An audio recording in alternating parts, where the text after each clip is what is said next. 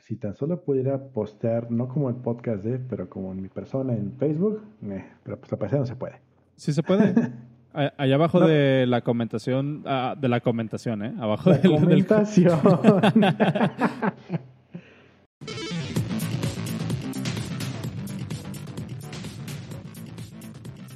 hola, hola a todos, bienvenidos al podcast Dev número 29. Ya casi terminando el año. Em, no porque hayamos llegado tan lejos. De hecho, eh, ahorita les vamos a comentar un poquito más de cómo va a estar el fin de año para el podcast de, pero pues antes que nada, bienvenidos al episodio 29. Comenzamos. Comenzamos.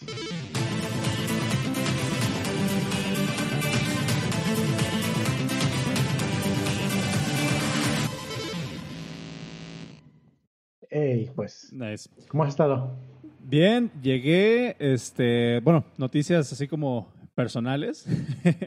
se me ocurrió, se me ocurrió empezar la dieta. O sea, se me ocurrió empezar ya a, complementar el, gimnasio con, con, dieta y ya fui al nutriólogo y todo. Este, justo a fin de año, ¿no? O sea, justo en la temporada de pan de muerto y gorditas y todo. Pues, ¿por qué? Pues porque chinga tu madre. Eh, este, pero va bien. Eh, fíjate que ah, sí me siento como que bastante padre. Em, esta, precisamente hoy, Hoy estuvo bien extraño. Hoy estuvo bien extraño. Es algo como que, quisiera compartir ahorita antes de empezar con el, con el show tal cual. Eh, yo pensé que la, que la dieta iba a ser así como que... No, la verdad nunca he hecho dieta así, este, como consciente, ¿no? Siempre es así como de, ah, ajá, o estricta, o consciente, o guiada, no sé. La verdad nunca he ido con un nutriólogo y he seguido la dieta tal cual. Entonces, yo tenía como esta concepción, a que ahora me doy cuenta errónea, eh, de que hacer dieta pues era como restringirse a muchas cosas y estar así como eh, súper frustrado por no poder comer X o Y cosas, ¿no? Y resulta que voy con, con este chavo, con, con, André, que no sé si nos está escuchando, pero si nos está escuchando le mando un saludo, un compañero de la SECU que quiero mucho.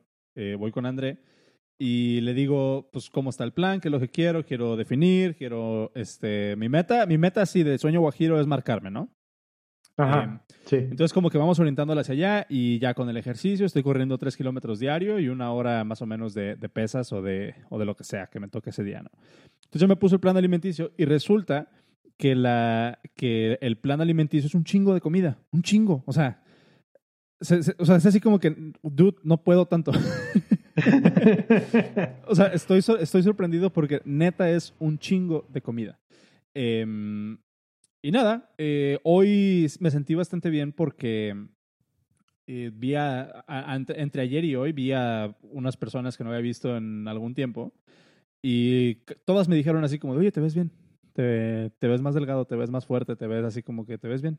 Y yo así como, oh, nice. Llevo es como que ya va bien. Ajá, no, pero es que es en serio. O sea, empecé que el miércoles o el jueves de la semana pasada. Ok. Y lo he seguido más o menos estricta, ¿no? excepto el sábado que sí me tomé una chelita. Em, pero pues esa misma persona las vi la semana pasada. Entonces, así como que, ok, de una semana, de literal, en una semana notaron el cambio nada más por seguir la dieta estricta y una dieta que yo pensaba que era como eh, que me iba a matar de hambre. Cuando no, cuando neta estoy atascado de comida todo el día. Em, no sé, se siente padre. Y así súper random, pero se los quería compartir. Que me siento bastante bien. ¿Y tú qué onda? ¿Cómo estás? Nada, aquí tranquis. Em, estuve jugando con un servidor para setear el stream a Facebook y a YouTube. Eh, ahorita estamos streamando eso. Por cierto, si se queda transmisión, me dicen. Porque oh, sí. estoy utilizando mi servidor de DigitalOcean, bueno, de Vulture. Ahí estoy mandando y lo estoy restreamando ahí para otros lados. Entonces, este, pues en teoría tiene mucho ancho de banda, la, la, la, pero bueno, si se cae me dicen. Veo cómo levanto otra vez o empujo directamente a YouTube. Total, en, Facebook no ha, no ha entrado mucha gente a comentar nada.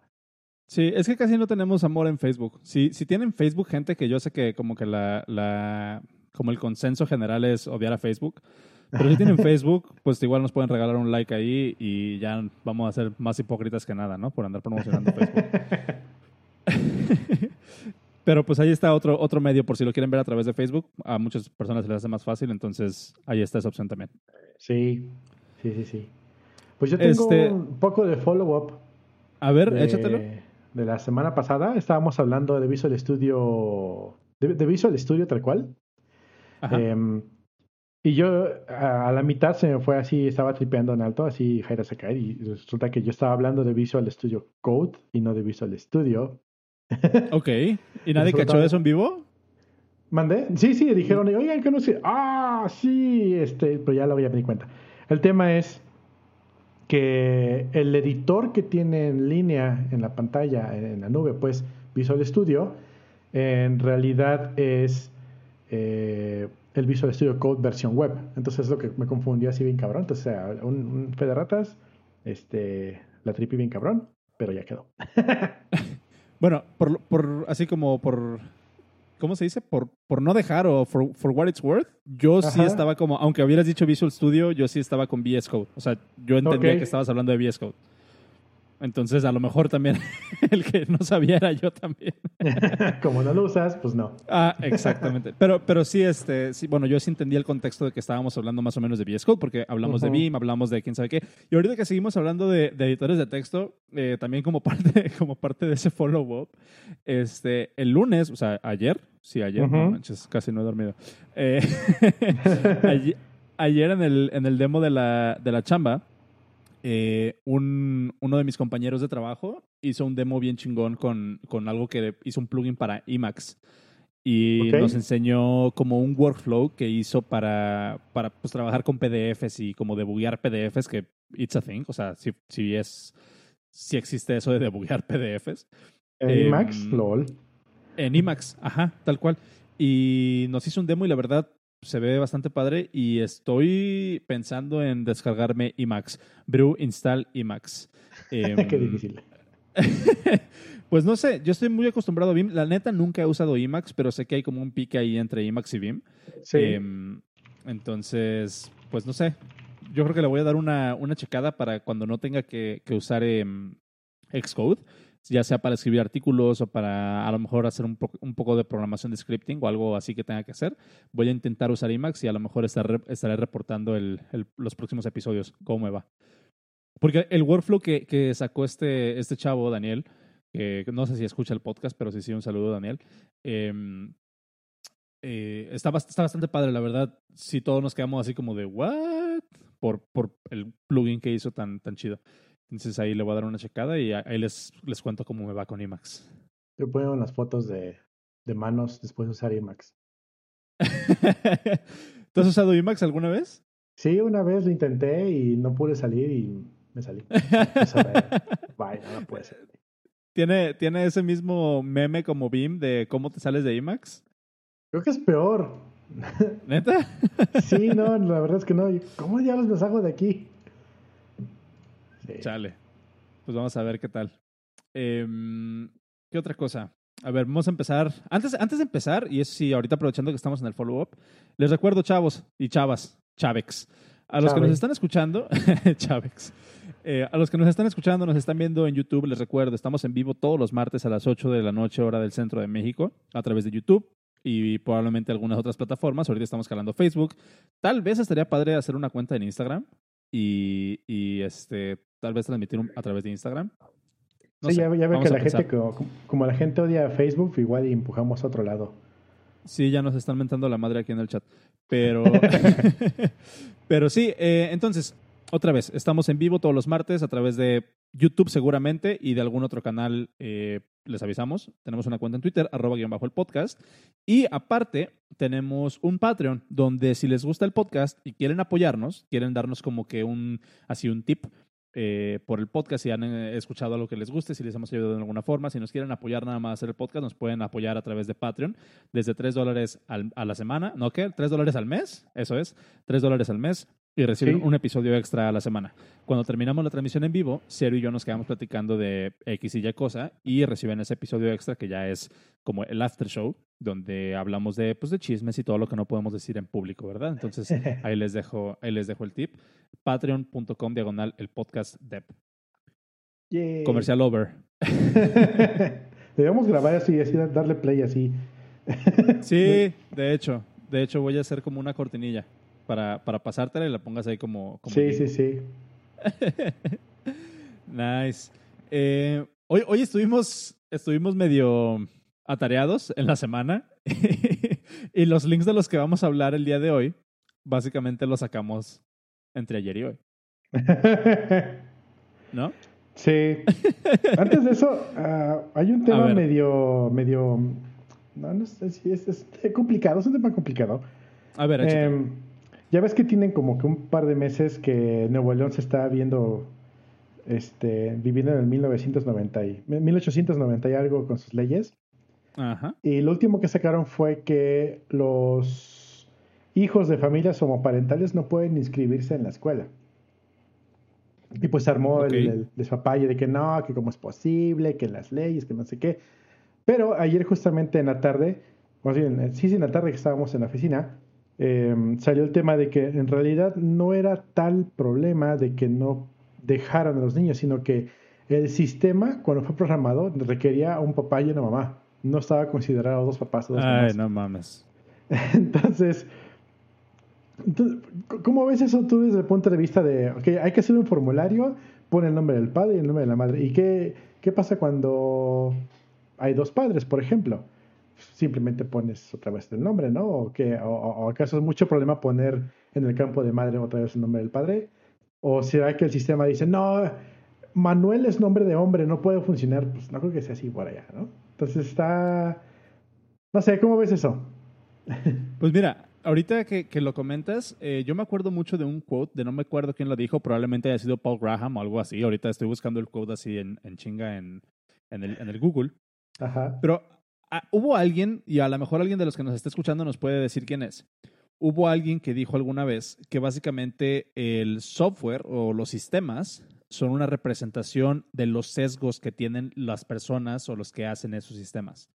O sea, un sistema no es agnóstico.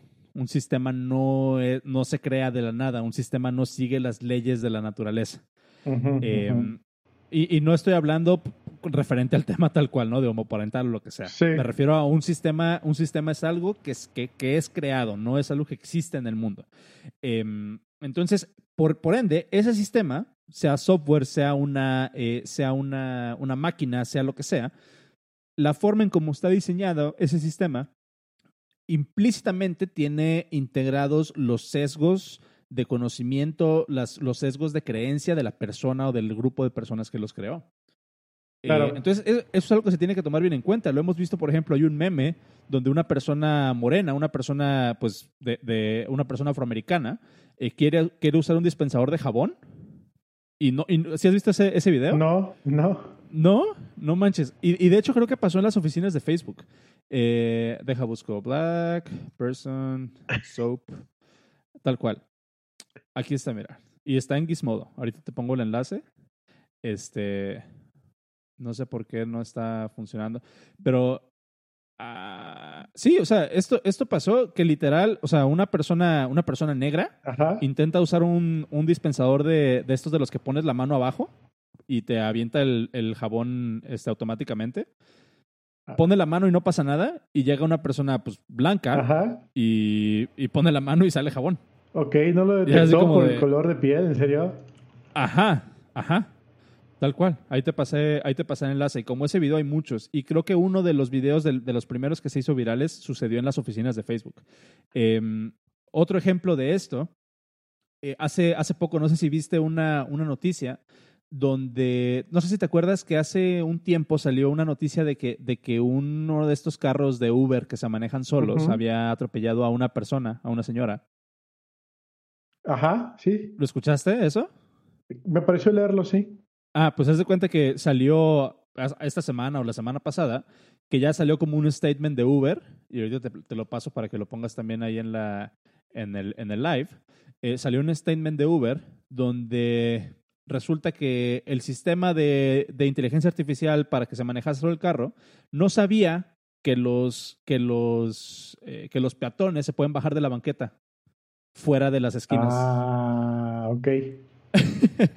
Entonces, ya te imaginarás, en, como le llaman así como tech Twitter, eh, cómo se les fueron encima a los ingenieros, así como de, dude, o sea, ¿sales acaso de la oficina alguna vez? O sea, ¿te toca caminar neta?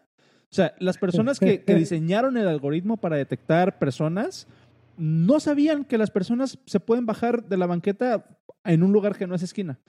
Y te quedas así como que tú. Entonces, eso es un ejemplo bien claro de cómo todo esto, este, o sea, todos los, todos los sistemas están diseñados con, la, con el raciocinio, con el background, con los sesgos de información que tienen las personas que, que, los inventan. Entonces, eso es algo que tienes que tomar mucho en cuenta, ¿no? Al momento de... Y con el Happy Pat, de este caso. Exactamente. O sea, al momento de, al momento de estar haciendo esto, eh, pasa también mucho, y, y lo puedes buscar en, en, en, Twitter también, hay muchos screenshots de personas mayormente asiáticas que están también llenando una forma eh, de algún servicio o algo así y les piden su apellido. Uh -huh. Y pues en Asia hay, muchas, hay muchos apellidos que son Wu o Ji, ¿no? Que es W. -U de dos letras. O J. Uh -huh.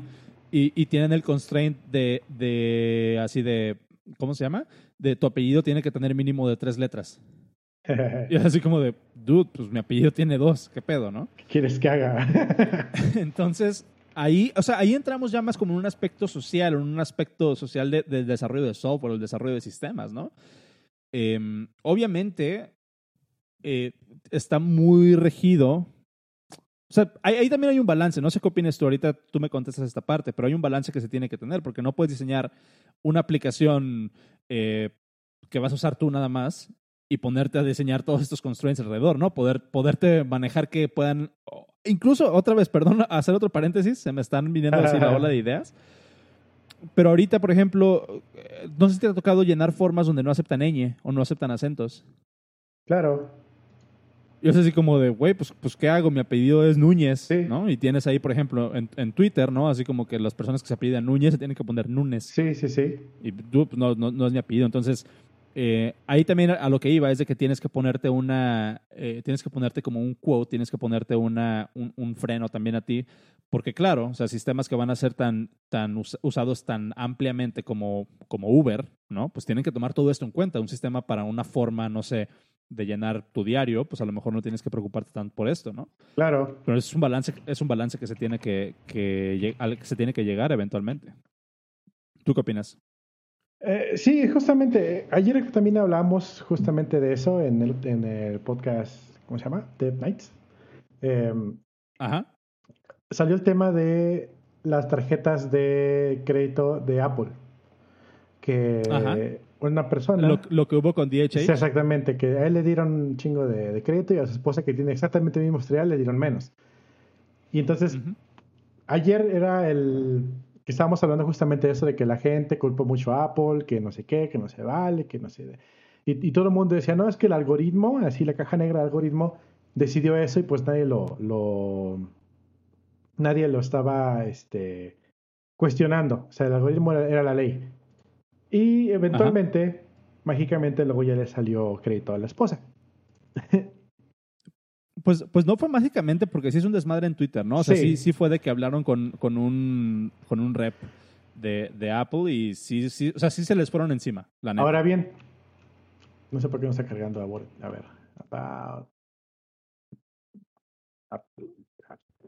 Eh, resulta que eh, hoy justamente me salió otra vez el tema en mis noticias y resulta que Apple realmente no es quien otorga el crédito.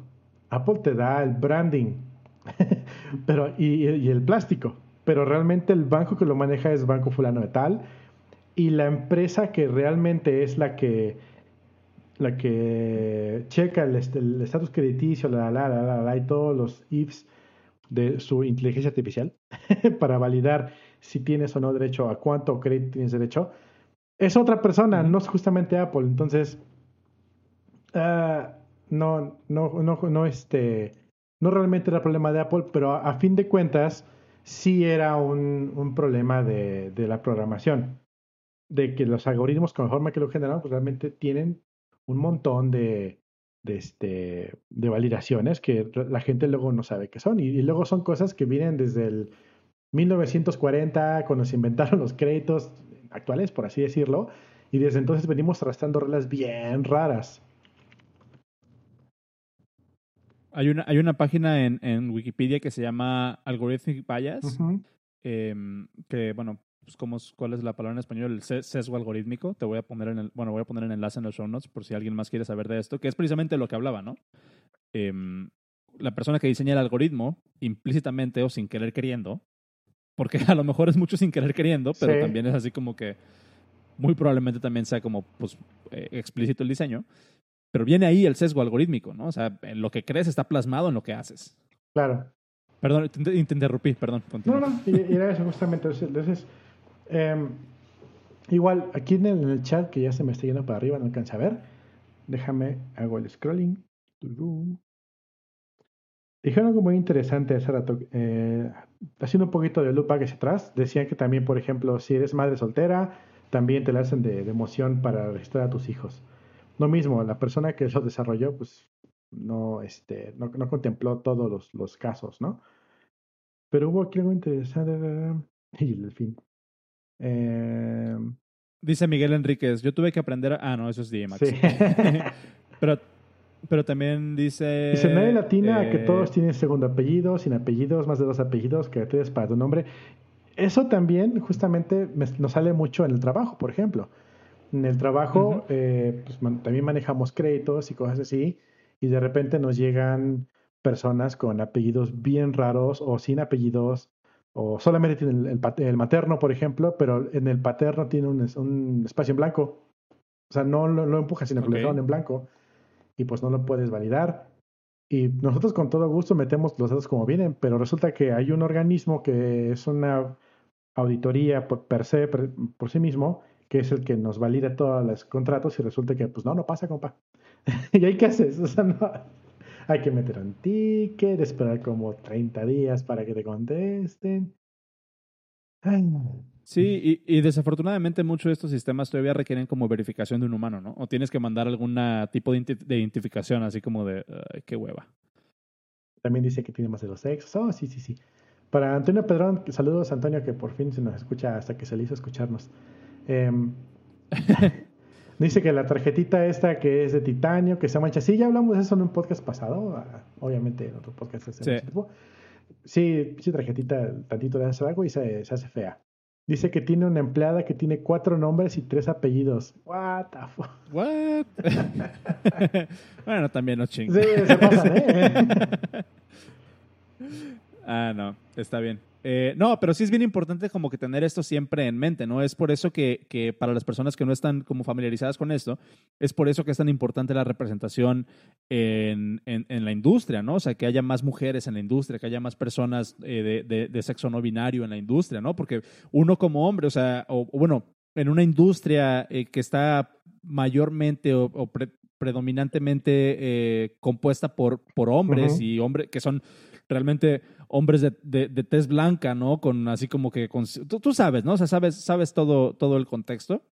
Claro. Eh, hay muchas veces, hay muchas veces que sí es cierto, ¿no? O sea, se hacen las cosas, eh, pues como por, por, por, chingar o por no, o, como pecando de, de, ignorancia, ¿no? A propósito. Sí. Así como de no, no me interesa, no quiero saber qué lo que necesitan las demás personas y no me interesa otro punto de vista. Aunque a mí me gustaría pensar desde mi punto de vista muy optimista, que en realidad, por ejemplo, yo, yo no sé qué no sé. Claro. ¿No? o sea, yo en lo personal no sé qué es lo que no sé. Entonces, por eso que es tan importante para mí la, la representación en, en, la industria, en, la, en, la, en, la, en las organizaciones, ¿no? O sea, que haya personas con diferentes puntos de vista. Hace rato hablaban de las, de las mamás solteras em, que dicen, bueno, es que eh, nosotros lo vivimos hace poco, hace relativamente poco en la empresa, ¿no? Que es como que nadie tenía hijos. Y, este, y, y de repente una, uno de, mis compañeros iba a tener un bebé y se armó la discusión de, oye, pues no tenemos un sistema en, en, en play, in place para ver cómo lidiar con el paternity leave, ¿no? O cómo lidiar con el maternity leave. A ver, ¿qué opinan? ¿no? Y viene obviamente todo el mundo de todos los backgrounds posibles. Eh, y se llega a una solución en la que todos estemos de acuerdo. Pero otra vez, si no hay esa representación, muchas veces esos, esos eh, puntos o esa esos edge cases nunca se van a nunca se van a nunca se van a, adaptar. Ajá sí, ni siquiera se toman en consideración porque no se sabe. Yo, yo, quiero pensar por ejemplo que digamos tienes que hacer un sistema que tenga que contemplar de la A a la Z y tú dices, bueno, para salir hoy voy a contemplar nada más de la A a la, D y lo demás se va a ir a la deuda técnica. y esa deuda técnica tú sabes cómo funciona, eh. nunca se va a volver a ver. la, la, técnica, la deuda técnica funciona, no funciona. O sí, en realidad sí hicieron de la Z, pero nadie consideró los UTFs, ¿no? Que es ya, ok. ya sé. Nos preguntan. Sí, bueno, pero ahí nos, nos, preguntan cuál es la liga de Apple Podcast. Es cochinada, ¿quién la usa? Yo no la uso. Pues fíjate que implícitamente la usamos porque de ahí muchos sacan el feed. Em, pero pueden encontrar el enlace de lo que quieran para donde quieran escucharnos en el podcast.dev. Ahí viene. Ya, ya nos encontraron, dice. Así es. Ok. Eh, pues nada, algo más que, que, hablar sobre el algorithmic bias o el sesgo algorítmico. Está, es un tema bastante interesante. Sí, ¿eh? sería bueno conseguirnos a alguien que, que, le mueva más a cosas locas y, y platicar con ellos que eso. Oigan, sí es cierto. Si alguien eh, tiene algún contacto que le gustaría eh, recomendarnos para que estuviera de, de, invitado o invitada aquí en el podcast, por favor, díganos. O sea, nos encanta tener invitados. Entonces, o si alguien le quiere caer también, pues avísenos, ¿no? Y, y, vengan a platicar con nosotros. Programamos algo. Ahí está, ahí Antonio, que lo inviten, que lo invitemos. Pues vas, vas, vas, vas para... Pues... Te contacto por algún lugar. Para la próxima semana. Cámara. Él también tiene un podcast. Este... Él pasa los miércoles. ¿Cómo? Así, hagamos de este promoción. Él pasa los miércoles, tiene un podcast pues. que se llama El Noticiemo. Noticiemo. What? Eh, deja ver si, a ver, a ver si lo conoce. A ver si lo conoce. Igual es un podcast de tecnología y cosas así. Y por alguna razón no está cargando, se quedó ese servidor. le, le, modificó los IP tables. Ajá, y el otro no. Bueno, no. no carga y estoy seguro que tengo internet porque está transmitiendo. sí. Sí, yo te sigo viendo. A ver, sí, Ok, eh, yo quería compartirles ahorita, bueno, ponemos el, el, enlace del noticiemo en los, en los show notes, el podcast.de diagonal 29, ahí lo encuentran para que lo escuchen también. Yo también me voy a poner a escucharlo, yo también. Em, ¿Qué otra cosa? Ah, tengo un enlace y que se me hizo interesante, igual a lo mejor no va a dar tanto de qué hablar, pero se me, hizo, se me hizo interesante el approach, salió en Hacker News Em, de estrategias para cuando tienes que procesar muchísima, muchísima información, pero no la puedes cargar toda en memoria. Eh, ¿Te ha pasado esto? Sí. has, tenido? ¿Cómo lo resuelves? bueno, el, el escenario, el, la problemática era que teníamos que leer aproximadamente 15 gigas de información por hora eh, en unos servidores pues realmente chiquitos, no, no eran muy, muy pesados. Em, lo que hicimos fue manejar streams. Eh, recordemos que con, Node, pues tienes la posibilidad de que pues, puedes manejar streams de datos y parsearlos en memoria, trabajarlos en memoria y descartarlos conforme se están yendo. De esa forma nunca tienes mucha información en RAM y no se te acaba pues, el procesamiento. Y fue así como lo hicimos, agarramos, lo primero lo dividimos en paquetitos utilizando 0MQ para, para dividirlo en un chingo de trabajitos. Luego agarramos workers que tomaban cada uno, lo procesaba un poquito y dejaba un archivito con, con pedacitos y empujaba otro, otro trabajo en el queue con otro sistema. Y teníamos otro, otro set de workers que agarraban esos otros paquetes y los continuaban. Entonces, con ese procedimiento podíamos lograr apegarle a todos los, los, este, jobs en, pues, en tiempo récord. Y desde que empezamos a utilizar ese proceso, nuestra, nuestro chart de, de procesos atorados bajó de, de 6.000, 7.000 procesos atorados constantes a menos de 200. Entonces creo que sí le pegamos bien. ¿Qué es lo que dice tu artículo? Eh, pues sí, mira, aquí básicamente explica, esto está en el contexto, me parece que de, de sistemas desarrollados con Python, ¿no? Y, y, me parece que es un blog eh, orientado más como a cuestiones de, Machine Learning, eh, creo. No estoy muy seguro, pero el artículo está interesante. Total, eh, tres, tres estrategias que puedes utilizar para cuando tienes que procesar un montón de datos, pero no puedes cargar todos los datos en memoria de un jalón. Eh, la solución, si le quieres aventar dinero al problema y no quieres preocuparte por realmente em, resolver el problema, aviéntale dinero, ¿no? Compra más. Claro, es fácil. Es lo primero. Eh, por ejemplo, aquí da, un ejemplo esta, esta persona, donde dice, bueno, realmente hoy en día, pues tú sabes, ¿no? Montar un servidor eh, súper potente que te, cobran, que te cobran por hora. Claro. Eh, pues es muy viable, ¿no? Un servidor, aquí dices 64 cores y 432 gigas de RAM, te sale en casi 4 dólares la hora. Em, suena, suena muy bonito. atractivo como para, para correr Electron. para correr Electron y Slack. Eh, esa, es, la solución, ¿no? De aventarle, aventarle dinero. Pero aparte dice, bueno, si no, si no es realmente viable, o sea, si tienes que procesar, como tú dices, ¿no? Es un, es una, es un flujo constante de información. No tienes un, un batch de, de, cosas que tienes que hacer definido, sino que tienes que estar constantemente procesando cosas, procesando eventos o demás. Eh, presenta tres estrategias esta, esta persona. La primera, comprime la información, ¿no? Entonces, comprimir la información básicamente se trata de buscar patrones y las, la información que esté repetida, o sea, si el, el, clásico, ¿no? Cómo funciona, no me acuerdo cuál es el algoritmo de compresión que funciona así, pero es de que analiza los bits y si encuentras que de repente hay ocho ceros, en vez de poner ocho ceros, pones algún símbolo que represente el número 8 y, el, y cuántas veces va a estar repetido, ¿no? Y así te logras comprimir bastante información. Entonces, comprime, tu, comprime tus datos y a partir de ahí, eh, si aún, eh, bueno, ya que los comprimes, a lo mejor puede que, que, quepa ya toda la información en memoria y puedas hacer tu procesamiento sin ningún problema. Hay, hay que, eh, un ejemplo que da aquí. hay que hacer un trade-off, ¿no? Entre lo que es RAM versus este procesador.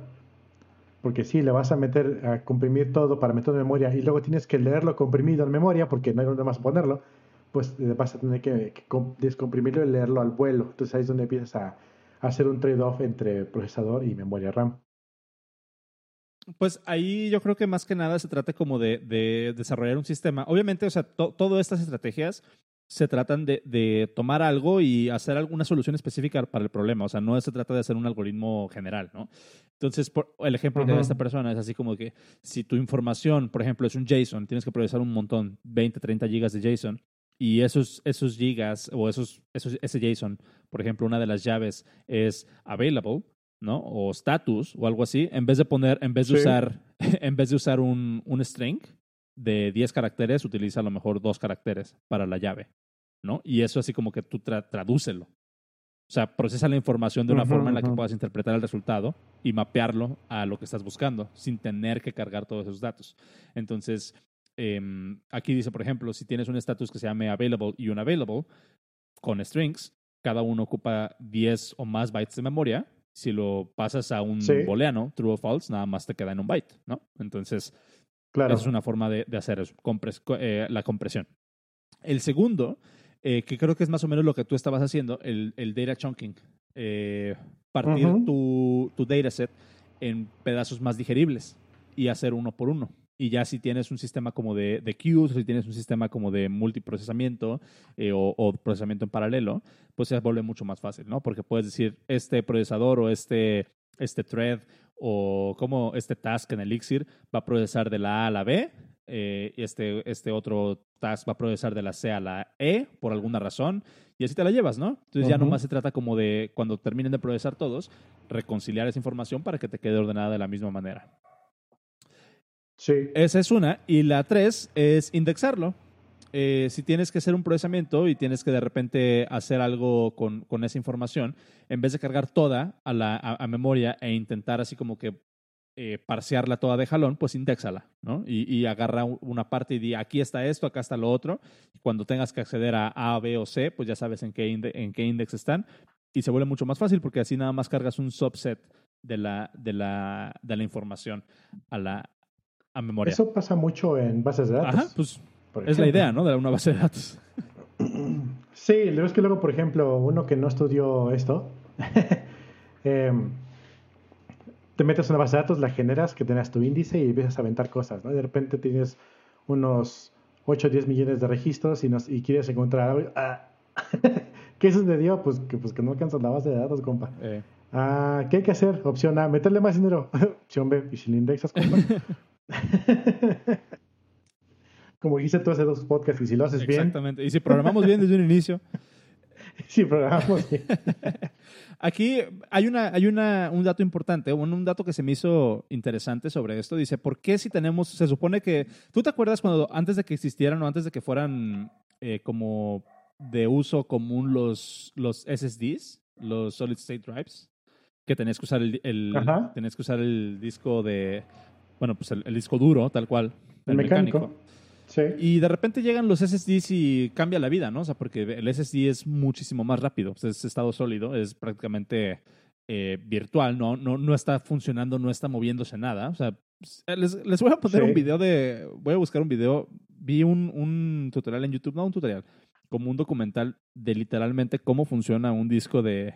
Un disco de. Un disco duro. Em, mecánico. Y es. O sea, el hecho nada más de que funcione eso es un, un milagro tal cual.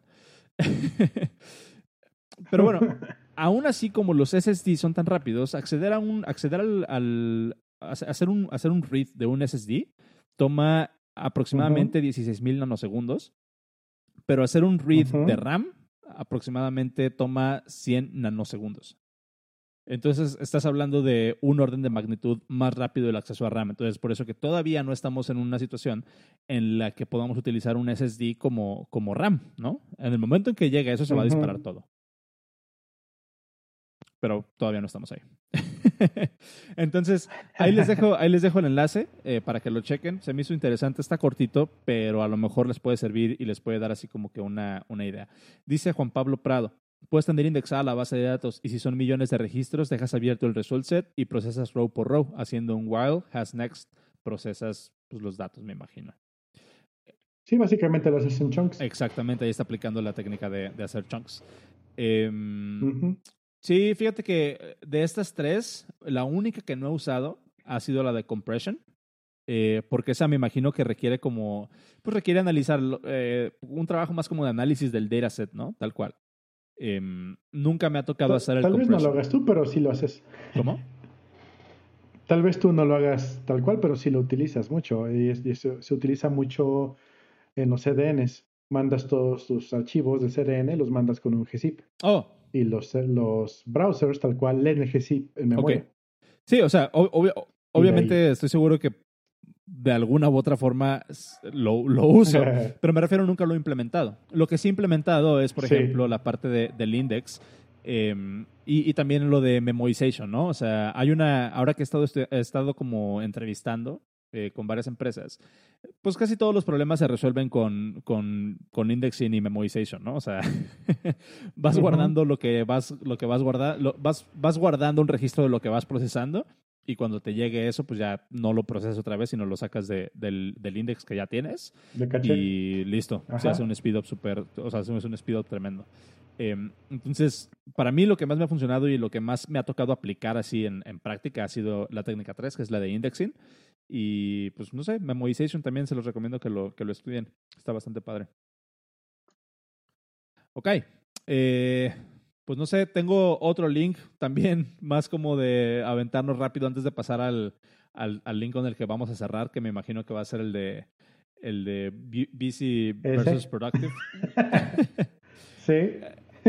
hubo, salió algo ahora en la semana eh, donde aparentemente alguien logró hacer un keylogger para Slack. Y la implementación... No lo había visto, ¿eh? ¿No? Yo no sé por qué me lo encontré, no me acuerdo dónde lo chequé, creo que en, un tweet. La implementación del keylogger en Slack básicamente fue eh, usando la funcionalidad esta que puedes poner como tus propios temas. Eh, tus propios temas de Slack y básicamente pues, estás utilizando CSS. Em, resulta que hay una, hay una, ¿cómo se le llama? Em, ¿cómo se le llama? ¿Cómo se le llama? El type input, bueno, CSS, dice CSS te deja determinar el valor más reciente añadido a cualquier input a través de un tag que se llama value, ¿no? Que es un selector de CSS. Oh. Entonces, básicamente, eh, el tema de este güey es una línea que en el selector de CSS para el input text, que es el text field donde escribes, le pone un que haga, que haga un request a una URL. Y así es como... Damn. Entonces, cada mapeas cada, cada key o cada, pues sí, cada tecla, cada, cada char a un path en una URL. Cada que la persona escriba, eh, le va a mandar una URL, va a mandar un request a esa URL y pues ya estás escribiendo, estás viendo que están escribiendo, ¿no? Lo que sí me hizo interesante de esta madre es de que aparentemente, eh, si lo haces mal la primera vez, eh, te hace, eh, te puede hacer un, DD, un DDoS. Sí, tal cual. Entonces pones el tema, te hace un DDoS y da la casualidad de que como los temas se sincronizan en todas las instancias que tienes de Slack, si lo haces mal, te va a hacer un DDoS en todas tus instancias, en tu cel, en todas tus compus, en todo. y para todos los usuarios del, del, del canal. Entonces, está, está, está padre, se me hizo una, se me hizo interesante, ¿no? Como, como absolutamente todo se puede exploitear. Absolutamente todo.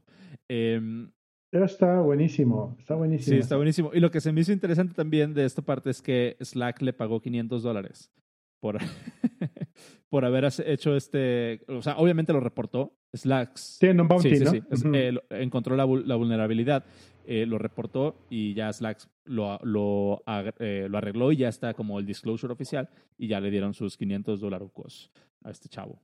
Y ya lo puede y publicar. Ya lo puede publicar, exactamente. Pero está, está, está, está muy padre. Sí, no se, nunca se me habría ocurrido, ¿no? O sea, y ahí va otra vez, digo, ya me encanta poner el dedo en la llaga, ¿no? Pero es como de esas cosas que yo digo de, de bueno, pues es que... Eh, ¿Es que es HTML? pues es que pinche Electron, Es que es JavaScript, es que es Electron. Sí, no manches. O sea...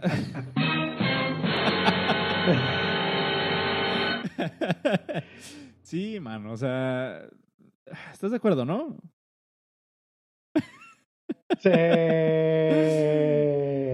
sí. O sea, son de esas cosas que dices, bueno, está bien, lo damos por buena. Pero ahí está, se los dejo. Es una lectura bastante breve y ahí viene el ejemplo de cuál es el, el, el tema que, que, puso este chavo y cuál es el, pues, la implementación de este keylogger para Slack. Eh, ahí se los dejo en los show notes. El podcast.dev diagonal. Desde los 90 se escuchaba esa palabra. Keylogger. Oye, que, que, ahora, fíjate que irónicamente que, que hablamos como de, de, keylogger, ¿no? Y de que, ay, te van a ver qué está escribiendo, ¿no? Pero pues, güey, yo tengo el, eh, hablábamos, ¿no? Del, del keyboard maestro. Que es, o, o, o, del, o del, ¿cómo se llama? Del Alfred o del Launchbar. O sea, que son estas aplicaciones que están viendo qué estás escribiendo en todo momento, ¿no? Y para reaccionar como a comandos. Eh, pues técnicamente yo tengo un keylogger instalado por mi propio, por mi propio, ¿cómo se? Pero vamos, quiero pensar que estos servicios están nada más suscritos a los APIs, por ejemplo, de Apple, que únicamente te permiten escuchar ciertas combinaciones de teclas. No, no, no, no. Ahí la implementación técnica, de hecho, Keyboard Maestro no lo puedes descargar de la App Store porque precisamente necesita acceso a, a la configuración mm, okay. de accesibilidad de la computadora para poder reaccionar y para poder estar monitoreando lo que estás escribiendo en todo momento. Aún así no esté un text field activo en tu computadora. Eh, entonces tienes que hacer como un hook a la parte de accesibilidad donde vienen como que todas estas notificaciones de eventos de lo que está pasando en pantalla y demás. Y a partir de ahí, eh, a partir de ahí pues ya hacen otra cosa, ¿no? Pero eso es API privada, o sea, eso no, no se puede usar, o sea, no, no, eh, ¿cómo, ¿cómo, se le llama? Está resguardado por el sandbox para las aplicaciones de, del App Store, entonces no se puede implementar en okay. el App Store. Eh, aquí la diferencia, pues hasta cierto punto, ¿no? Y lo hablábamos el otro día en el After Show, que así como hay personas que instalan VPNs, ¿no? Y que básicamente le estás pagando por regalarle tu información a Sí. otras personas, pues aquí yo Sí. estoy pagando para que alguien me esté viendo que estoy escribiendo. Tal cual, ¿no? O sea, porque compré, Yay. compré la aplicación, literalmente compré la aplicación. Aquí se trata más, yo creo, como que de un aspecto como de reputación que tenga la, la empresa a la que le estoy dando mi dinero, a la que le estoy confiando todo eso. legitenterprise.china.com Tal cual. Eh, dice Álvaro. Yo no utilizo Keyboard Maestro, pero utilizo Carabiner. Ah, Carabiner, sí, ya lo habías, ya lo habías comentado alguna vez. ¿Cómo, cómo sigues usándolo así extensivamente? O sea, ¿le, le sigues metiendo? Pues, no, pues nada más lo instalé una vez, lo configuré y me olvidé de él. Y ahí está. Y funciona bien. Igual yo. Fíjate que, que últimamente tengo, eh, me he visto como en la, en la necesidad, no en la necesidad, como que he estado buscando pretextos para intentar usar shortcuts en iOS que es este, ah, eh, pues esta herramienta como de automatización, ¿no? De tareas eh, para, para iOS. Ah, ya. Ah, antes, antes, se llamaba, eh, antes se llamaba Workflow, ahora se llama Shortcuts. Ah, en iOS, sí, sí, pues, perdón, me equivoqué. Sí, ¿Sí, lo, ¿sí, lo sí, sí, tengo uno de esos. Ah, ok. Sí, tengo, tengo un par activadas en mi teléfono. Nice. Entonces, estaba intentando replicar alguno de los, de los workflows que tengo en Keyboard Maestro Em, aprovechando que, que, mucho de lo que hago en Keyboard Maestro se trata como de, si pongo, eh, por ejemplo, tengo un shortcut que, eh, tengo un, un, pues sí, un, comando en Keyboard Maestro que hago una combinación de teclas y me abre automáticamente como mi lista de tareas del día, ¿no? Y yo voy a, ahí yo voy poniendo qué hice, qué no hice y eso cuando se termina mi día literalmente lo copio y lo pego en el Slack de la empresa, ¿no? Y así como que ahí voy armando mi diario.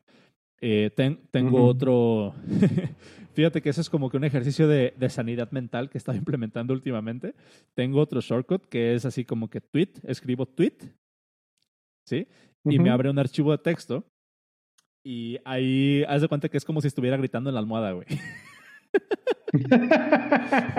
cada, cada que me así me encabrona algo, quiero decir algo, pero pues no va en Twitter. lo, escribo ahí y eh, ahorita, por ejemplo, tengo. ¿Dónde está este güey? A ver, ¿dónde está? ¿Dónde está? Déjalo busco. Sí, entonces tengo una. Tengo ahí una. una. Mm, un folder. ¿Una nota? Ajá, tengo, tengo un folder ahí con un montón de, de archivos de, de texto que son tweets que nunca fueron tweets. Es como cuando el, el, el psiquiatra, psicólogo, ¿qué? ¿Cuál es? Psicólogo. El psicólogo te dice, ajá, te dice que escribas cartas a las personas que te tratan mal. Sí, güey. Pero nunca las mandes. Y, la gente nunca lee la última parte que era nunca las Tal mandes. las manda. Sí, tengo en este folder 165 notas. wow. ¿Qué? De hoy. ¿no? Ah. hoy me, hace una por día. Em, y entonces eh, tengo una para cada día. Em, pero bueno, ahí están, eh, están mezcladas las de, las de la chamba y todo, ¿no? Eh, pero, pero sí tengo así varios, varios tweets por día, de esos tweets que no pueden salir, ¿no? Porque pues estás así como pues mentando madres, ¿no? Y literalmente gritando en la almohada virtual, título. Eh, em, y he estado intentando replicar eso en shortcuts, me perdí, güey, en la conversación. Este, sí. He estado intentando replicar eso con shortcuts y ¿Tú, ¿Tú qué opinas de estos ambientes como de desarrollo que no son de desarrollo, güey? O sea, ¿te ha tocado como hacerlo con Automate? Como Canary, como Beta. ¿Cómo? ¿A qué te refieres? Sí, eh, ¿nunca viste, por ejemplo, había una cosa que se llamaba App Builder, que era para hacer aplicaciones de Android, pero era arrastrando bloques de lógica así eh, como gráficamente? No, nunca me tocó. Picos Android. Sí, no, o sea, pero a lo, a lo que me refiero es, em, y ahorita esto se puede volver a una discusión muy, muy, muy grande. Em, dice, dice Miguel, cabrón, mientras no mordas la almohada está bien. este, hay como este, este paradigma, ¿no? De que, de que todo eventualmente, o sea, para, para programar, eventualmente vamos a dejar de escribir código. E, y, y, ya así como ahora puedes hacer sitios web literalmente decía, creo que Mike, ¿no? Eh, hace hace unas, unas semanas, no me acuerdo cuándo, decía Mike, o herramientas como, como Squarespace, ¿no? Que, que, que, tiene, que tienen pues esta funcionalidad de hacer como what you see is what you get, eh, para, hacer literalmente implementaciones web, hacer pues, con drag and drop y tal cual estás haciendo como el diseño de tu aplicación. qué, qué, va a pasar cuando lleguemos a eso, pero no para la interfaz de usuario, sino para la lógica? Em, entonces, ya hay herramientas, que es un proyecto creo que de MIT, no sé si está sponsoreado por Google o algo así, pero básicamente es una, es una herramienta que te deja compilar aplicaciones de Android nativas y arrastras, el, arrastras lógica y haces, y haces tus bloques como si, o sea, literalmente es como estás programando usando un diagrama UML, prácticamente. Ok. Eh, y, y, y, yo veo, yo veo eh, shortcuts de esa forma, más o menos. O sea, como, como bueno, pues estás arrastrando bloques de lógica y los vas interconectando y este bloque tiene un input y un output y ya es una caja negra que el sistema va a saber cómo, cómo ejecutar eso, ¿no? Em, A mí me cuesta mucho trabajo, o sea, yo sé programar y siento que programo bien, pero cuando me, cuando me pasas a ese paradigma de abstraer todo eso a un bloque de código que arrastras y nomás te preocupa por dónde está y qué entra y qué sale, no puedo. Y hacer este, este shortcut tan pequeño, nada más de cuando le pique a este botón, quiero que me abras un campo de texto, poner mi rant, poner mi tweet mentando madres y que se guarde en un folder en que se guarde en un folder en iCloud Drive. No he podido hacerlo, güey. Están muy limitados todavía esos flujos en iOS. Porque yo, por ejemplo, tengo uno que se llama alarma de la moto. Le pico y lo que quisiera yo es que mande un SMS con activando la alarma y un password que le mando a la moto y la moto se activa con alarma. Pero en vez de eso, lo que me hace es que me prepara el mensaje y me abre messages para que le dé mandar. Entonces yo quisiera que fuera un botón y bye, pero no está esa opción. Entonces está bastante limitado todavía. Sí, pero, ah, o sea, como dejando de lado la parte del detalle de implementación tal cual de, del, del eh, ¿cómo se llama? Pues de, de, iOS, ¿no? De todo este sistema de sandboxing. Nada más como que esa parte, pues, de, de pasar esa funcionalidad a un bloque de, texto o un bloque de, lógica que puedas arrastrar y copiar y pegar y mover y todo eso se me complica bastante. Dice Eric Ruiz de Chávez aquí en el, en el, en el chat Drafts es una aplicación muy buena para eso. Drafts yo la usé un tiempo, ¿no? Y, básicamente abres y, e, y, la aplicación eh, inicia con un campo de texto y a partir de ahí este, tú decides qué haces con eso. Pero si lo que te importa es escribir, de ahí lo metes. Y de hecho ahorita me estoy acordando que tal vez puedo usar Drafts para eso. Estoy bien, güey. Eh, Hay otra aplicación que se llama, este, déjala encuentro. Así se llama, déjala Sí, a huevo. se llama Notes ¿Lo has visto? ¿Cómo? Notes. Ay, güey. Notes, sí. La abres y hay un campo de texto, güey, para escribir. No mames, neta. Y te maneja carpetitas, güey. Güey, güey, güey. Stickies, güey. ¿Has usado stickies? es buenísima, güey. este. No, pero, pero está, está esa, esa parte interesante de que, bueno, en algún momento vamos a dejar de programar con comandos, con texto. Vamos a dejar de programar con eso y nada más vamos a arrastrar bloques de lógica y nos vamos a ir de aquí para allá, ¿no? Em, pero bueno, no sé. Se nos fue, se nos fue el, el, el rant. pero está bien. Eh, ni me acuerdo de qué estábamos hablando, cabrón. ¿Quieres hablar de rants? De rants, pues sí. ¿Quieres hablar de busy people versus productive people para cerrar? De hecho, sí, es un, es un tema muy chiquito, lo podemos atacar en unos cinco minutos. A ver, mucho, nos tiempo. Es un videito que me encontré. Ah, ¿por qué hago eso? Es un videito que me encontré eh, en los YouTubes de busy people versus productive people. ¿Cuál es la diferencia y cuál es este. Cómo, cómo deberías ser, cómo deberías comportarte? Y tiene temas bastante interesantillos de la diferencia que hay realmente entre una persona eh, que siempre está ocupada versus una persona que siempre, está productiva.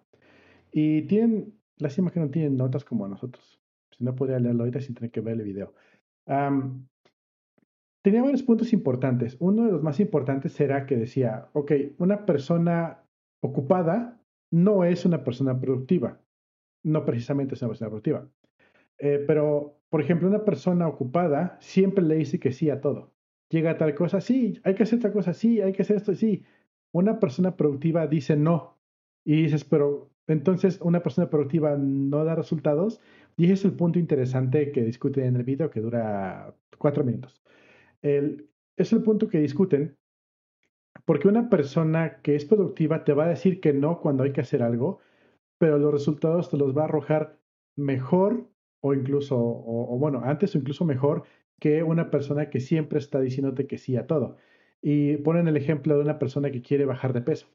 Y todo se trata en que tienes que priorizar tus tasks, tus tareas, para, ok, yo quiero bajar de peso. Como tú dices en la mañana, quiero, quiero, poner, quiero marcarme. Entonces, eh, ¿cuál debe ser tu prioridad? Tu prioridad debe ser, pues, hacer ejercicio y tu dieta. Eh, pero, ¿qué pasa cuando llega el compadre cero y te dice, sabes qué, vamos a unas chelas? Ahí tienes que decir, no, mi prioridad es ponerme mamado. Eh, ¿Sabes qué? Eh, yo, este, te invito a fulano tal, vamos a unos tacos. No, yo tengo que hacer tres horas de, de ejercicio ahorita.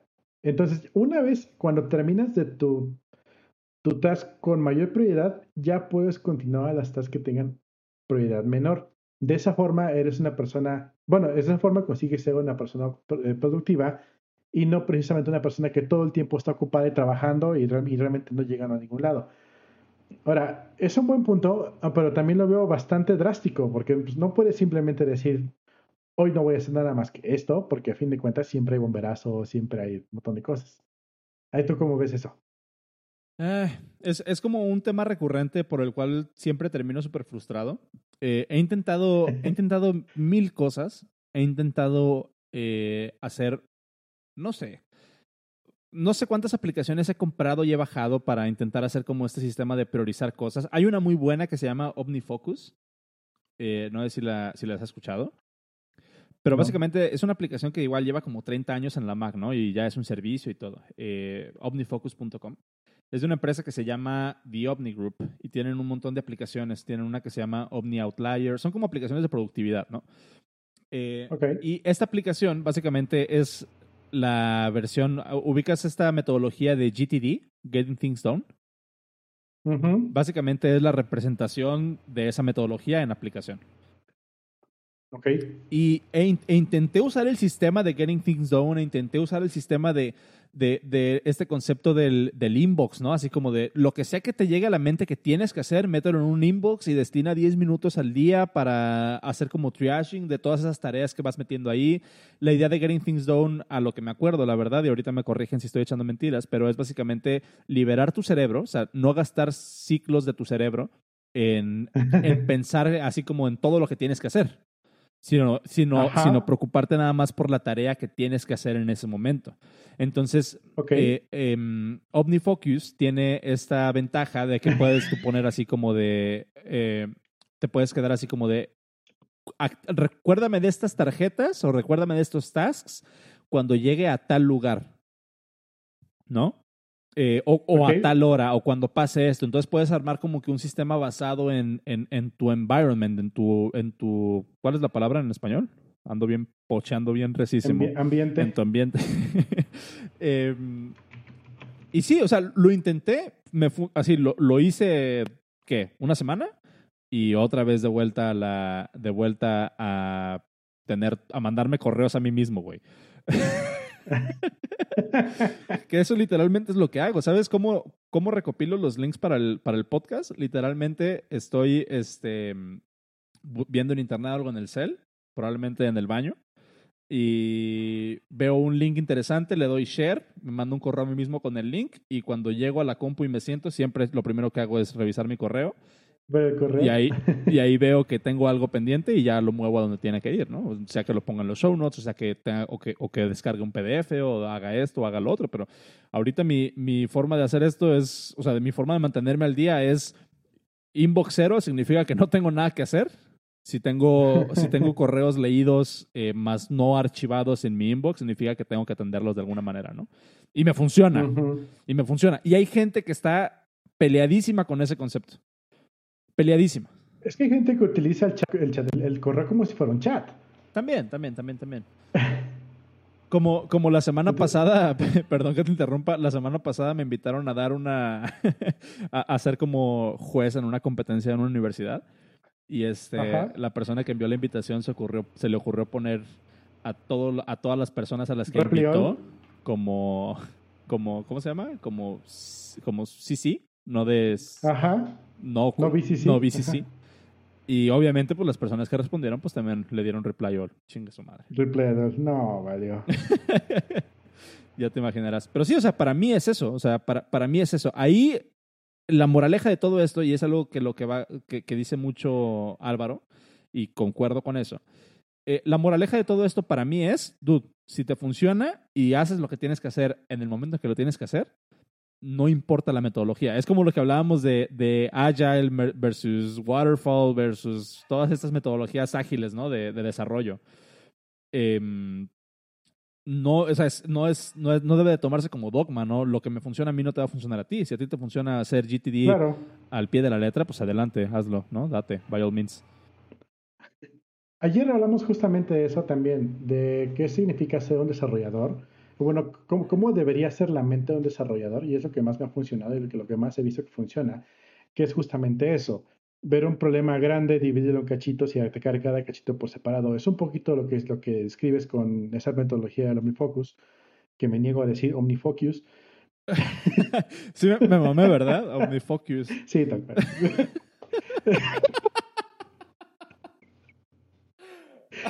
Esa misma metodología, tienes, en vez de tener un problema gigante, tienes varios problemas chiquitos y lo, vas separando. también, eh, se me fue el pedo olímpico. Ah, sí, sí, sí. Estaba leyendo hace, de hecho, está, está, ve, mi grado de, de, de, de, urgencia, no sé cómo llamarlo, de, trauma psicológico propio. Estaba buscando en YouTube videos de cómo dejar de procrastinar. Tal cual, ¿no? O sea, así como que quiero dejar de fumar y me compro mi, mi, mi vapor. Sí, hago. Oye, eso se ayuda. Em, se me olvidó que tú fumas vapor.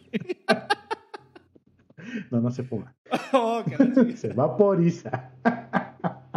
Oye, oye, espérate, espérate. Chiste, chiste, chiste, chiste. vi una noticia que dice que se murió alguien por, por, este, por fumar el, por, por, el vaping. Y un comentario dice, he was vaporized. bueno. Andamos bien simples hoy, no mames. Ah, sí, no, no. Entonces, eh, estaba viendo el video de cómo, cómo dejar de procrastinar y decía que el primer paso es eliminar el elefante, convierte un elefante, el primer paso. Y así de, ¿what? Okay. Y dice, ¿cómo te comes un elefante? Pues por partes. Agarras un cachito y un cachito a la vez, no te chingues el elefante completo. Y eso se me quedó muy grabado porque es parte de lo mismo. Si tú quieres realmente llegar a un objetivo, quieres llegar a ser una persona más productiva, lo que a mí me ha funcionado, igual no te voy a decir que lo hagas porque es lo que ser, sino lo que a mí me ha funcionado es justamente eso, dividir la chamba en chambitas y cada chambita pegarle por separado y ver cómo vas adelantando. Hay cierto, cierto nivel de, reward en tu mente cuando terminas varias chambitas y dices, ah, ya avancé algo, pero tienes que aprender a vivir eso. Si no, no, no es este, de me está. Y obviamente vas a pasar por miles de aplicaciones hasta que llegues a algo que te sirva. Sí, sí, y, y, también hay, o sea, como, ¿cuál, cuál sería como pues, la moraleja, no? Así como don't fight it. O sea, otra vez, si estás siendo productivo y estás haciendo lo que tienes que hacer en el momento en que lo tienes que hacer, tu sistema funciona. o sea, no estés buscando como yo, ¿no? O sea, que, que luego muchas veces para nosotros o, nuestro, nuestro, ¿cómo se llama? ¿Cuál es la, la, palabra que estoy buscando? Nuestro estilo, nuestro carácter, nuestra forma de ser, no sé, pero tú me entiendes es así como que nos gusta, nos gusta meternos a nuevos hobbies, no precisamente por el hobby, sino por comprar gadgets. ¿No? Entonces es así como de, ah, me quiero, quiero ir a correr, ¿no? Pero quiero empezar a correr. Pero no puedo correr sin primero aventarme una investigación así exhaustiva de cuál es el tipo de tenis que tengo que usar, sin comprarme shorts para exclusivos para correr. ya sabes, ¿no? ¿Cuál es la mentalidad de, de muchos geeks? Em, entonces, pues no, siento que podemos tomar un approach, una, una, una, forma de verlo un poquito más pragmática y nada más así como que, ok, si funciona, pues eso voy a hacer y listo. Gente que le funciona usar post-its, hay gente que le funciona usar el calendario. A mí, sí. me, a mí me funciona de hecho, de hecho, bueno, hablando de post-its, eh, cada vez que le ayudo, bueno, cada vez que hago el desayuno, cada vez que hago la cena, o sea, que sea cafecito, y el cafecito lo hago metiendo las tacitas con agua al microondas, de los 90 días que llevamos en esta casa, 90 veces le he preguntado a Adi este, cuánto tiempo hay que ponerle a cada, cada cafecito.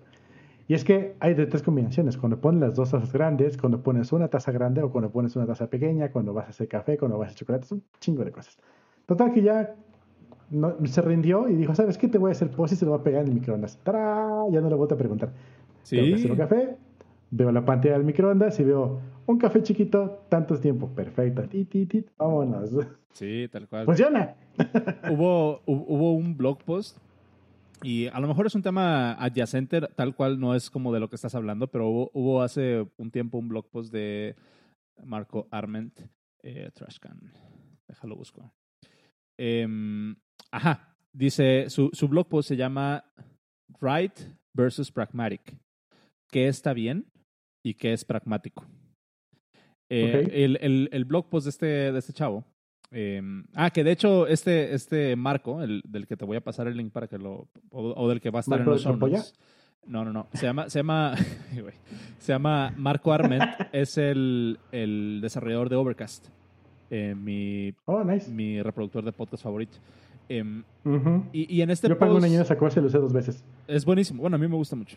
Em, pero en este, en este post, él pone un ejemplo, ¿no? De que en su baño, en la, en la oficina eh, donde trabajaba él, había un problema de que era de que la gente ponía, la gente tiraba, eh, cuando, te lava las manos al salir del baño, em, toman la toalla de papel y había un problema de que la gente estaba tirando el papel en el piso, ¿no? A, la salida. No me acuerdo cuál era el, tema, si no querían agarrar la manija de la puerta con la mano mojada o que ese post lo ah, leía hace muchísimo tiempo. Entonces se cuenta que salían del baño, cerraban la puerta y todavía traían la mano, eh, todavía traían la servilleta o el, la, toalla de papel en la mano y la tiraban, la tiraban literalmente en el piso, afuera del baño, ¿no? Ok. Entonces hubo un rollo ahí de, de management de que empezaron a poner letreros de, de no tiren la, de no tiren basura aquí, no tiren las, las toallas de papel aquí, no tiren, y se hizo así como un desmadre interno, ¿no? Y el, pues, la respuesta es, dude, pon un bote de basura ahí. sí, exacto. Es sencillo. Ajá, exactamente, pero no, o sea, por política, por lo que sea, se, decidieron aventarse el tiro, ¿no? Y, y, y, en vez de hacer lo pragmático, decidieron hacer lo correcto. Y aunque lo correcto, o sea, aunque, aunque... Era no tirar la basura ahí. Técnicamente lo correcto era no tirar la basura y lo pragmático era, dude, si la gente va a tirar la basura ahí de todos modos, pon un bote de basura. Como estas, estas imágenes, no sé si la puedas buscar, eh, de, de que está el parque, ¿no? Una foto del parque con los pads hechos, em, con, con, con, el cemento hecho ahí de, de las banquetas, pero se ve que la gente toma, toma atajos entonces se ven, se ven caminos de tierra en el pasto. Los senderos. Los senderos de, donde, por donde realmente la gente pasa. Y así como que, ah, ok. No me acuerdo, había un parque eh, donde... Voy a buscar la foto y la voy a poner en los show notes. Si están, si están viendo esto, porque ahorita no me acuerdo, no sé ni cómo buscarla. Pero había una foto donde, de, un parque visto así, eh, tomado tomada la foto desde arriba. Y se ve las banquetas del parque están todas chuecas y están todas así movidas, ¿no? Ok. Y la idea de ese parque fue que primero dejaron que se hicieran los senderos naturales por donde pasaba la gente y después se hicieron las banquetas. Fíjate que aquí en Querétaro, aquí en Querétaro, eh, si tú ves el mapa del centro, del centro histórico, lo puedes dividir en dos grandes partes. Una, un área está como si fuera tablero de ajedrez, así puros cuadritos. Y, y, de una avenida hacia el este, hacia arriba en, la, en la, en la hill, en la, en la, colinita, los, las calles están todas torcidas y chuecas y como quieras. Y mucha gente dice, no, es que la parte de arriba es donde vivían anteriormente los indígenas, los chichimecas que había en esta área, y el área cuadriculada es donde se asentaron los españoles y posiblemente como ellos eran raza chingona, pues lo decían chingón. Resulta que pues sí, los españoles llegaron a hacer su asentamiento en lo que es el centro de Querétaro hoy en día y lo hicieron haciendo calles cuadriculadas porque es lo que les, hacía más sentido en su mente. Y, le dije, y, les, les dejaron la otra mitad del, centro histórico, lo, que hoy es el centro histórico, la otra mitad de la ciudad a los indígenas para que ellos hicieran como quisieran. ¿Qué hicieron los indígenas? No construyeron nada, esperaron a que llegaran las temporadas de lluvia y vieron por dónde bajaba el agua. Ya, sí. Y, los lugares que donde bajaba el agua le hicieron calles y donde no se inundaba hicieron casas. Hoy en día, ¿qué te gusta? 400 años después, 200 años después, el área donde están las calles chuecas no se inunda y el área cuadriculada es, un charco eterno con de lluvias. Sí. Eso, eso no, lo, me, lo explicaron cuando fui a Querétaro hace un par de años. Está, está bastante padre. Pero sí. Pero, pero, ¿cómo? Tomaste el camioncito que te, que te pasea. Sí, güey. Buenísimo. Es, es, lo mejor. Sí. ahí le tengo mi, mi, foto del billete de 50. Bueno, del viejo billete de 50. Ahí en los, en los acueductos. Eh, Pero sí, pues básicamente es eso, ¿no? O sea, correcto contra pragmático. Creo que puede ser un buen título también para este podcast, aunque me gusta más el que me aventé al inicio en la comentación. Este... Lo correcto sería programar bien, lo pragmático es que, ¿qué? ¿Quién dijo eso? lo correcto sería de tener un sistema, ahí va, lo correcto sería tener un sistema de, de triaging de bugs adecuado. Lo pragmático, lo pragmático sería programar bien desde un inicio. Ah. bueno, pues vamos a dejarla ahí porque ya nos estamos yendo mucho a la, a la brava. Em, sí. Pues nada, muchas gracias a las personas que estuvieron aquí en vivo. Se puso chido el cotorreo.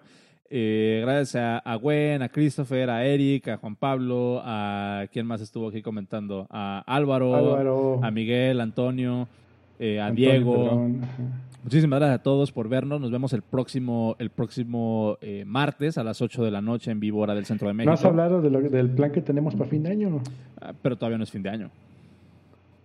Ok, esperamos el fin de semana. Este, no, probablemente, probablemente vamos a tomarnos unas cuantas, eh, unas cuantas semanas de vacaciones a fin de año.